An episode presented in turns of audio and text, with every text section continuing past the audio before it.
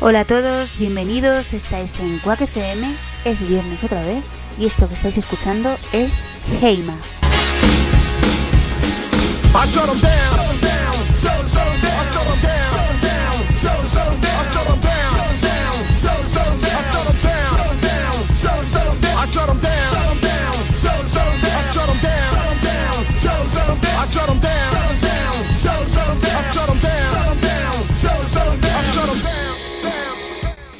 Hoy tenemos un programa un poco especial, como estos últimos que están siendo un poco especiales. Este último mes que ha sido un poco especial.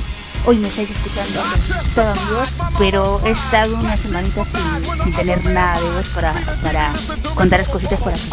Pero bueno, que no es raro en este año 2020. Así que nada, aprovechando que hace ya 20 años del primer álbum de Coldplay, que es una de mis bandas favoritas y una de las bandas favoritas del programa, hoy el programa se lo dedicamos a él, a Coldplay, a Chris Martin A. Así que nada, en segunditos os empiezo a contar historias.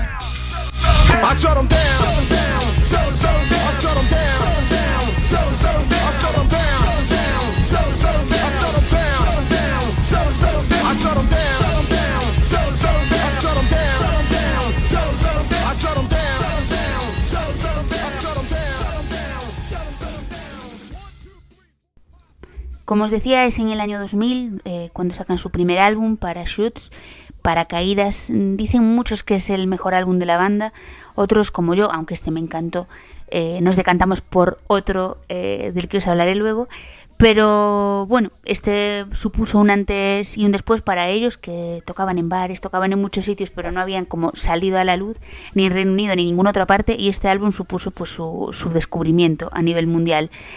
Em, fue un éxito comercial tremendo. Este álbum recibió un montón de críticas positivas. Se colocó en, la lista de los Billboard 200 de Estados Unidos en el puesto 51. Ganó el Grammy al mejor álbum de música alternativa en el año 2002 y es considerado pues el mejor álbum británico del año 2001, aunque se grabase pues eso, un año un año antes. Hay canciones tremendas en este álbum y bueno, pues para empezar os pongo mi favorita, que ya no solo es la favorita de este álbum, sino que es favorita para mí y para mucha gente de toda la discografía de Coldplay. La reconocéis seguro. Se llama Yellow.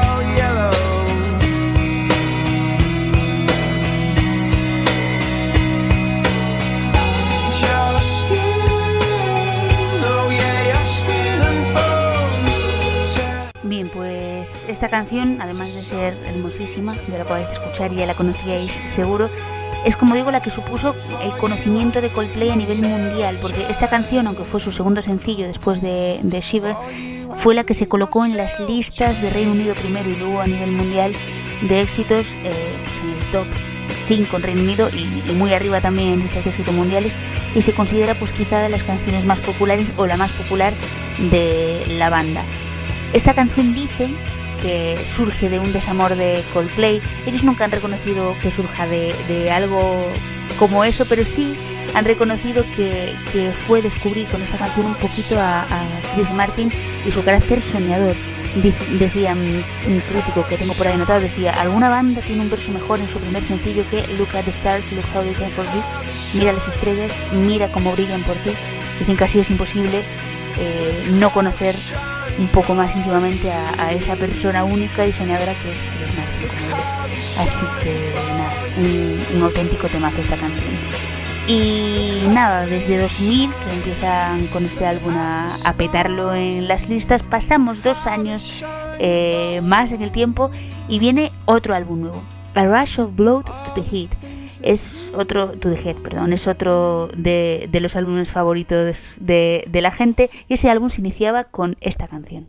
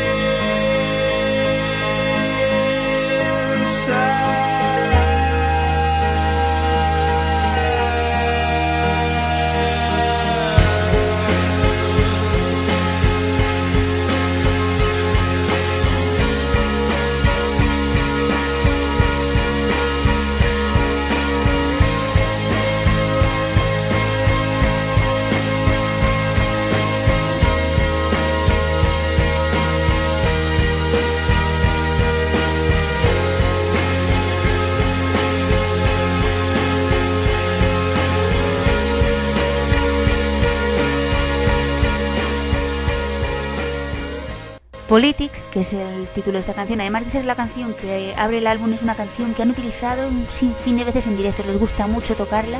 Yo recuerdo la primera vez que entré al Millennium Stadium en, Cardiff, en una visita guiada por el estadio, la tenían de fondo y sonaba y nos contaban, además poniendo vídeos, eh, cómo habían sido, sido los conciertos allí de Coldplay y de muchas otras bandas y era alucinante escucharla. La canción es brutal, ya digo, da, da inicio al álbum. Pero hay otros temazos que vienen después y que en su momento lo petaron y lo siguen petando también hoy en día. ¿Quién no se acuerda de In My Place? Que es esto que os voy a poner ahora.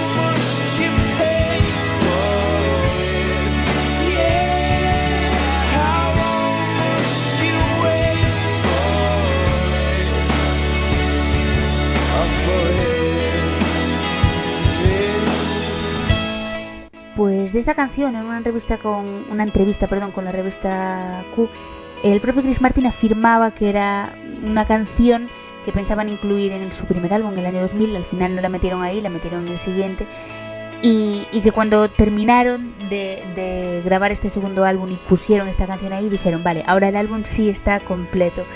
En esta canción dijeron también de ella que, se identificaban mucho con ella y con esa sensación de cómo uno es arrojado a veces al mundo y va poco a poco pues, obteniendo su, su, posición, su lugar, la manera en que a uno lo ven y la manera que uno debe aceptar que es.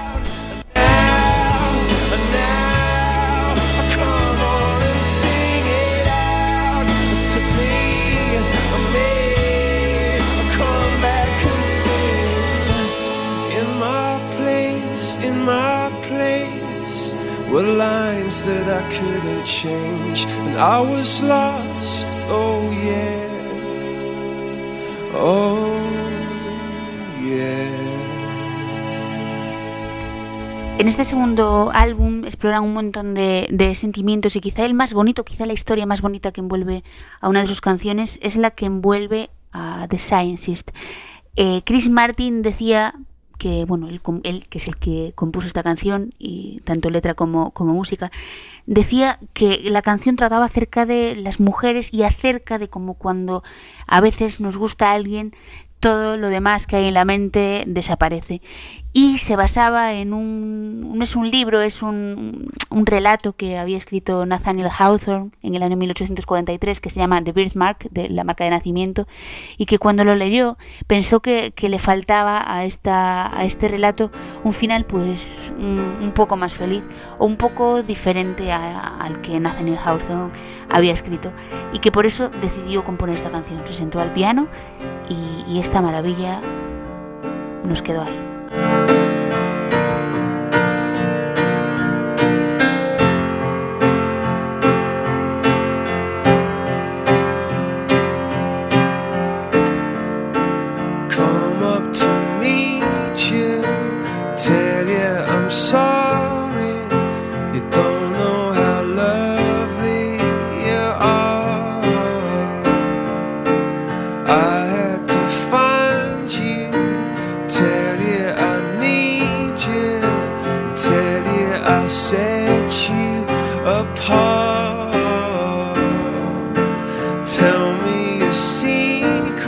and ask me your questions.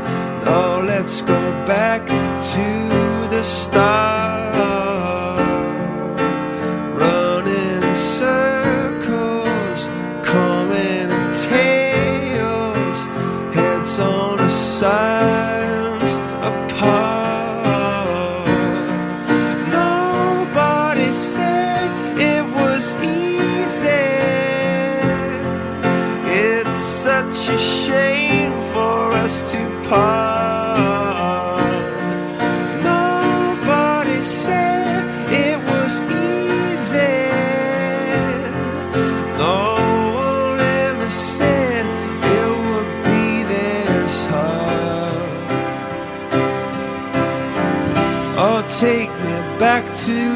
The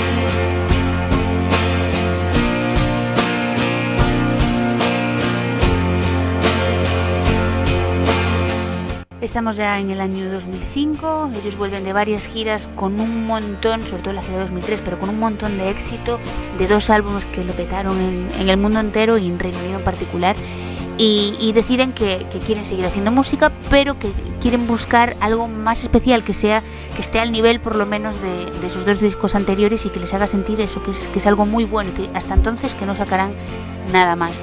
Como digo, en 2005 finalmente sacan X y X and Y y, es un, quizá para mí es mi disco favorito, os contaba antes que el primero es para muchos, el segundo también, y es cierto que los primeros discos, cualquiera de ellos tres, son maravillosos, pero es que tengo tanto, tanto cariño a, este tercer disco Eh, creo que es cuando yo empecé a conocer un poquito más, o me dio la sensación de que estaba empezando a conocer un poquito más a, Coldplay, su manera de componer, su manera de, de, contarnos historias, conocer a Chris Martin, y, y bueno, que es una auténtica pasada este álbum, yo, yo lo recomiendo muchísimo.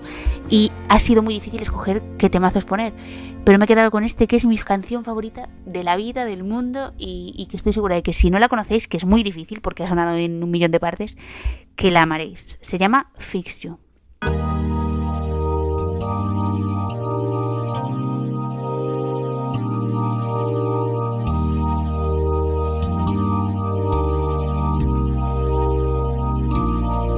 When you try your best but you don't succeed. When you get what you want but not what you need. When you feel so tired but you can't sleep. Stuck in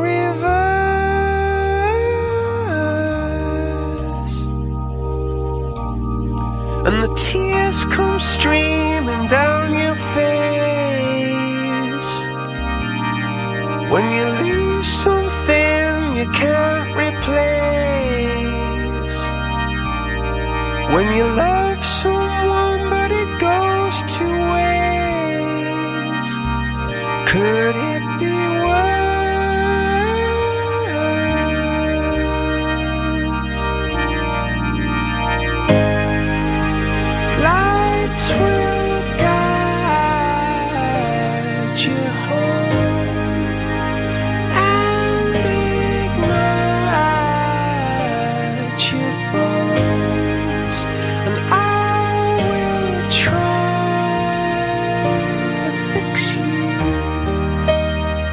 Este Fix You es una canción que Chris Martin dice que, compuso cuando acababa de fallecer su suegro. La compuso una noche porque no sabía cómo calmar a, su mujer, a Janet Paltrow, y que, intentaba, como él puede expresarlo con la música tiene esa capacidad, es la mejor manera que tiene para, expresarse, que intentaba pues decirle lo mucho que la quería y lo mucho que haría lo que fuese por, recomponerla, esos pedacitos rotos que tenemos cuando alguien se nos va. Y, y de hecho este sentimiento abarca tantas cosas y llega a tanta gente que se utilizó durante el año 2005 como, como tributo eh, a las víctimas del atentado de Londres del 7 de julio. Eh, de verdad, la canción es maravillosa y, y, bueno, no puedo decir otra cosa más que, que la disfrutéis mucho porque, porque de verdad mm, es imposible no amarla.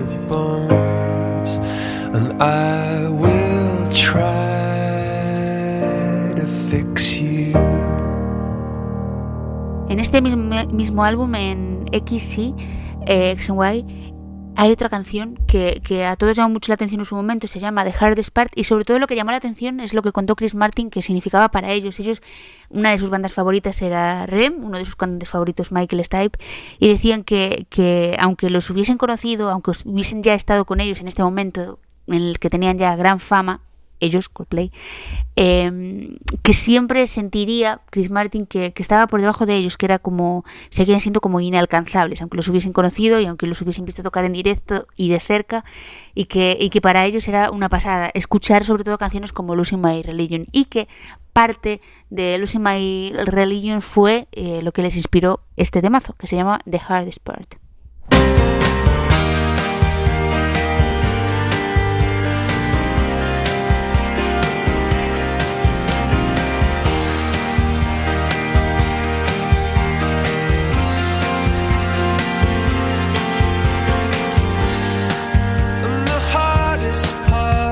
Was letting go, not taking part. Was the hardest part. And the strangest thing was waiting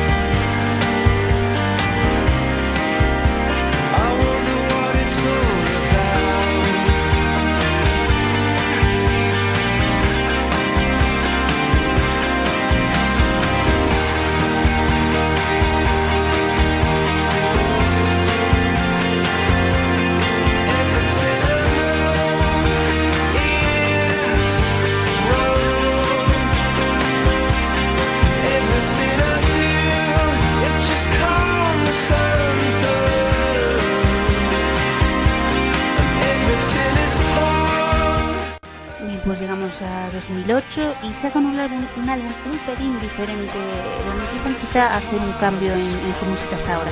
El álbum, también conocidísimo, es Viva la Vida or Death and All His Friends. Es, digo, conocidísimo porque de hecho se convirtió ese álbum en el más vendido de la historia de las ventas digitales pagadas. Y no solo eso, sino que eh, en el álbum 2010, o sea, el álbum salió en 2008, ese mismo año llegó a vender 6,6 millones de copias físicas y en el año 2010 había vendido casi 9 millones de copias físicas. O sea, eh, imaginaros. El eh, Viva la Vida, por cierto, el nombre pues lo tomaron de una pintura de Frida Kahlo. Así que nada, vamos con el primer temazo que, que a mí me enamoró de este álbum.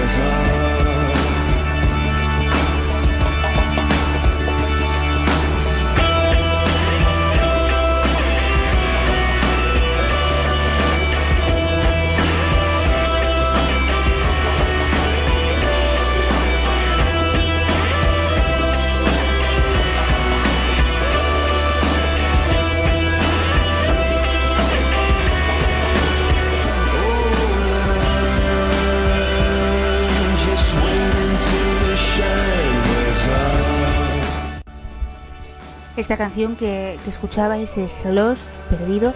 Es una canción que hicieron en dos versiones, una con el cantante Chris Martin y, y solo acompañamiento de piano, y otra con la participación del rapero estadounidense, estadounidense perdón, eh, Jay-Z. Según el baterista de la banda, Will Champion, Lost empezó a componerse mucho antes de que comenzaran a grabar este álbum y empezó a, hacer su música simplemente haciendo pruebas desde cero, probando diferentes ritmos y jugando pues un poco con, con la batería. Y más tarde pudieron acceder a iglesias, que de hecho este álbum tiene muchas partes grabadas con pianos de iglesia, en iglesias, y, y empezaron a darle forma a esa melodía. Y bueno, todo luego lo demás de la canción, toda la letra surgió de ese primer verso de Just because I'm losing doesn't mean I'm lost. Solo porque esté perdiendo no significa que esté perdido. Ellos dicen que estaban muy deprimidos al final de, de la última gira y que bueno, pues así se sentían y sabían que se pondrían mejor. Y de hecho, como digo, este álbum de 2008 lo petó absolutamente. Así que nada, otro temazo de este álbum que seguro que os va a encantar y que os quiero dejar por aquí es Strawberry Swing. Bastante diferente al anterior, pero que seguro la disfrutaréis mucho.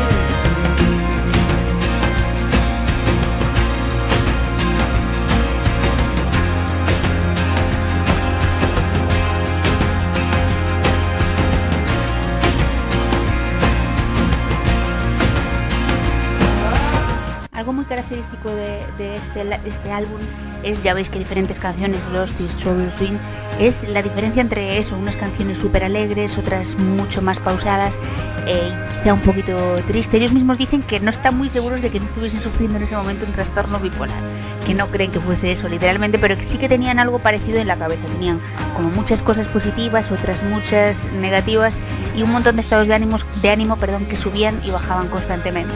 Así que de ese descontrol en sus cabezas surgieron pues un puñado de canciones que, que van variando entre lo más alegre, lo más movido a lo más pausado, como digo. Y ya volvemos a avanzar un poquito más en el tiempo y llegamos a 2011. En 2011 sale el álbum Milo Siloto y aquí sí se ve un enorme cambio con respecto a todo lo, lo, anterior que habían hecho. Hay mucha gente a la que no le gustó, de hecho el primer tema que, sacaron a la luz fue Every Teardrop is a Waterfall, decían que mmm, se parecía mucho a cierta canción que todos conocemos, que lo habían plagiado incluso, y, y decían, vale, no se espera nada más de este álbum. No se espera nada más de este álbum hasta que un mes antes de que el álbum saliese entero a la luz, sacaron este otro de mazo, Paradise.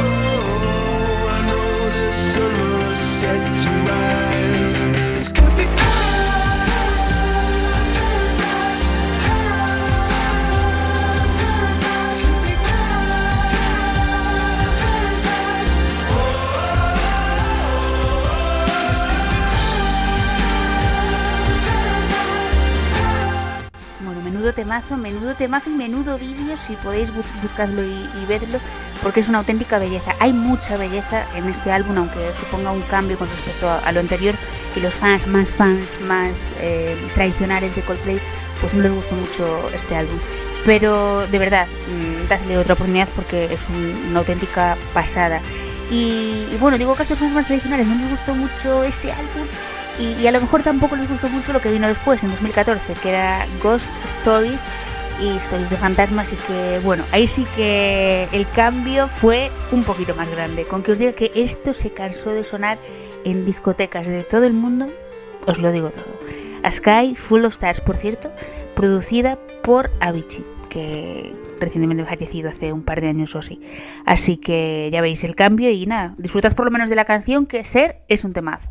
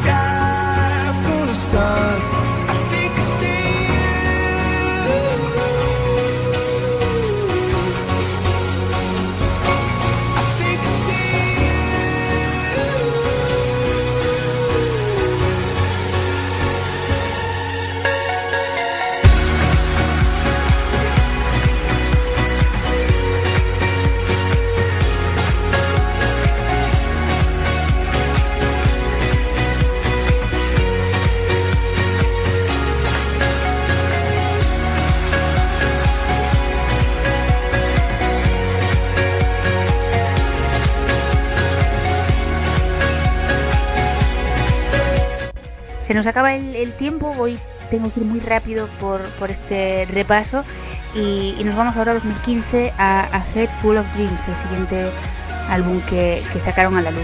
Eh, hicieron una gira para presentar este álbum que fue maravillosa y si no recuerdo mal creo que habían estado hasta en Madrid en uno de los primeros conciertos o quizá el primero para presentarlo fue de verdad maravilloso y hay una canción que sigo tengo que rescatar una de este álbum para, para eh, poner a los oyentes, eh, me he ido hacia el final del álbum y de verdad, esta canción enamora a cualquiera y, para mí, no sé si es la mejor del álbum, pero mm, está muy bien. Se llama Up and Up.